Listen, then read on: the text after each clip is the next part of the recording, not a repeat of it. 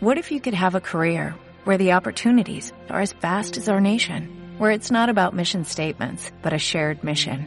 At U.S. Customs and Border Protection, we go beyond to protect more than borders, from ship to shore, air to ground, cities to local communities. CBP agents and officers are keeping people safe. Join U.S. Customs and Border Protection and go beyond for something far greater than yourself. Learn more at cbp.gov/careers. Arrabal de cabeza ancha y tejados rojos. Era Sajonjolí de mi cuna.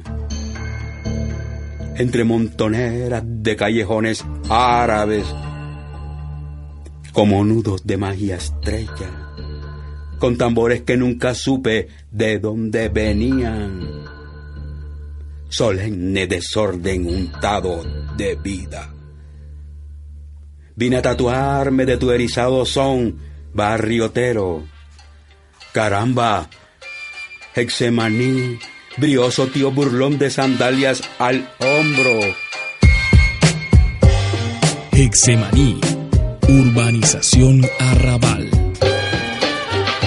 Coloridas casas coloniales, arte urbano adornando sus paredes, calles angostas, ancianos en mecedora recibiendo la fresca brisa de la tarde.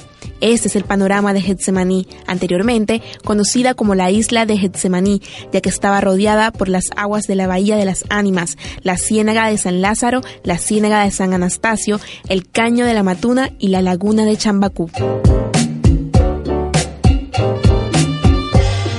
Getsemaní la colorida, la de negros, blancos, indígenas y mulatos, no pasó desapercibida por los inversionistas, cartageneros y turistas, quienes la ven no solo como una joya histórica, sino también comercial. Es así como sus casas coloniales se encuentran actualmente adornadas con letreros de hostales, restaurantes y bares. Todo esto efecto de la gentrificación. ¿Y qué es la gentrificación? Imaginemos un barrio lleno de tradiciones e historia. Historia es que Getsemaní, Rafael Acevedo, historiador, fue finales del 18, principios del 19, uno de los barrios de los sectores populares donde convivían artesanos, donde vivían mulatos, donde vivía gente de diferente procedencia social. Y desde allí fue que se organizaron incluso los grupos que hicieron que se declarara la independencia de Cartagena. Entonces, cuando llega todo este proceso de reconocimiento de, Cartagena como patrimonio histórico y cultural, ese barrio que tiene una incidencia importante dentro de la historia de la ciudad se convierte en un barrio que agrada no solamente por todos los eventos que ahí se producen, sino por la misma estructura del barrio que representa eh, hace 200 años o hace más años cómo estaba la estratificación social en la ciudad de Cartagena el cual ha sido habitado por varias generaciones de familias que aún residen en ese mismo lugar. Uy, yo vine aquí de siete años. Isabel Guerrero, habitante. Claro, cuando no había agua, no había luz, no había nada. De pronto, empiezan a llegar nuevos habitantes con poder económico, transformando las dinámicas sociales y culturales de este territorio. Cartagena se cosificó y entonces entró al mercado globalizado. Freddy Goyeneche, economista. Pero ese mercado globalizado no involucra a los cartageneros involucras a los que tienen el poder de adquirir un espacio que se pone en valor y, en el contexto mundial, en esa cosificación ya no es vivir en Cartagena, es vivir en un sitio que tiene un reconocimiento mundial de distinción. Entonces la gente adquiere un estatus. Hay gringo aquí, eso ha mudado. Isabel Guerrero, habitante. Ya ha comprado, casi todo el callejón lo tienen ya copado. Y entonces no nos va a gustar que venga otro que no sabe a venir a querer echarnos así.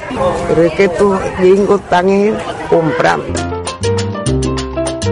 Estas nuevas prácticas excluyen a los antiguos residentes, haciendo que estos al final se marchen. A la par que se va produciendo ese proceso de transformación desde el semaní, mucha gente que se resiste. Rafael Acevedo, historiador. Mucha gente que se resiste porque sus ancestros están allí, porque es su modo de vida, su vida la construyeron en función del semaní, pero entonces existen otro tipo de política y es subir el impuesto, empezar a generar una serie de medidas que la gente se vea en la no capacidad de poder solventar su vivienda o su presencia en esos barrios y eso hace que un poco migren algunos de ellos o terminan cediendo en ese sentido. Eso sí, las aguas caras, la luz y todo. Isabel Guerrero, habitante. De aquí con 13 mil pesos uno pagaba el gas, pagaba el agua, pagaba la luz. Ahora viene por, hasta a veces viene casi por un millón. Pero como que para que la gente no salga, tiene que ser. Es que uno tiene que estar pila, porque este barrio de uno. Según Rafael Acevedo, este proceso de gentrificación empieza a gestarse desde finales del siglo XX, cuando la ciudad fue declarada Patrimonio Histórico de la Humanidad por la UNESCO en noviembre de 1984, siendo el primer lugar colombiano en entrar a formar parte de la lista del Patrimonio Mundial Cultural y Natural, con la denominación de Puerto, Fortaleza y Conjunto Monumental de Cartagena. Ese reconocimiento de Cartagena más su expansión por fuera del contexto que hoy conocemos como el centro. Rafael Acevedo, historiador. Generó como que el centro histórico se convirtiera en eso, en un espacio de preservación de las materialidades históricas y que muchos de esos barrios populares, en este caso Getsemaní, que había sido un barrio popular en el siglo XVIII y el siglo XIX, empezaron a mirarse como los barrios aledaños al centro y los barrios en los cuales se podía invertir cierto capital cultural, cierto capital económico para tratar de generar unas dinámicas de turismo en ese sentido. Allí se expresa otra cosa tal vez mucho más importante. Raúl Paniagua, sociólogo. Que lo dijo la declaración de la UNESCO, es que Cartagena no es patrimonio de la humanidad por las piedras,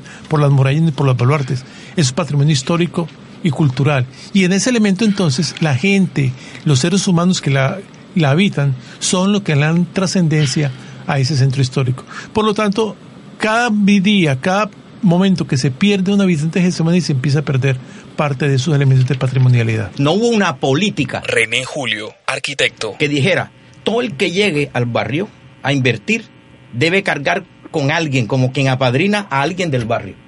Entonces, como no se apadrina, es mejor salir de él. Y salir de él es darle la plata que sea para que se vaya. Pero si yo te digo a ti, hazme un edificio o hazme una edificación, cinco o seis, pero el, raizal se queda con estas condiciones, como en, como en la Candelaria, cero impuestos, cero pago de esto, tal cosa, la persona no, no se ahoga.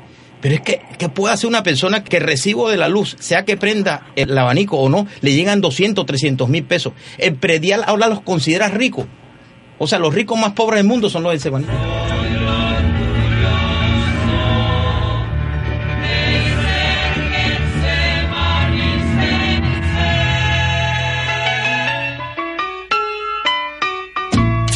Latinoamérica se ha convertido en un claro ejemplo del fenómeno de la gentrificación. Este viene de la mano de las nuevas dinámicas sociales que tiene sus matices positivos y negativos. Hoy, a Getsemaní se le ha adherido a su carácter popular y tradicional en Cartagena un atractivo turístico haciendo que sus visitantes se enamoren, pero que sus habitantes se disgusten. Que este barrio de uno, usted sabe lo que es, yo está en este barrio de siete años hasta la edad que tengo el Semaní es mío.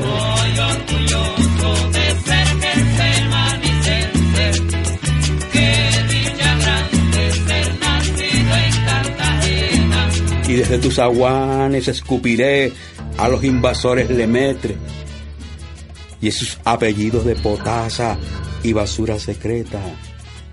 No me sueltes, Exemaní.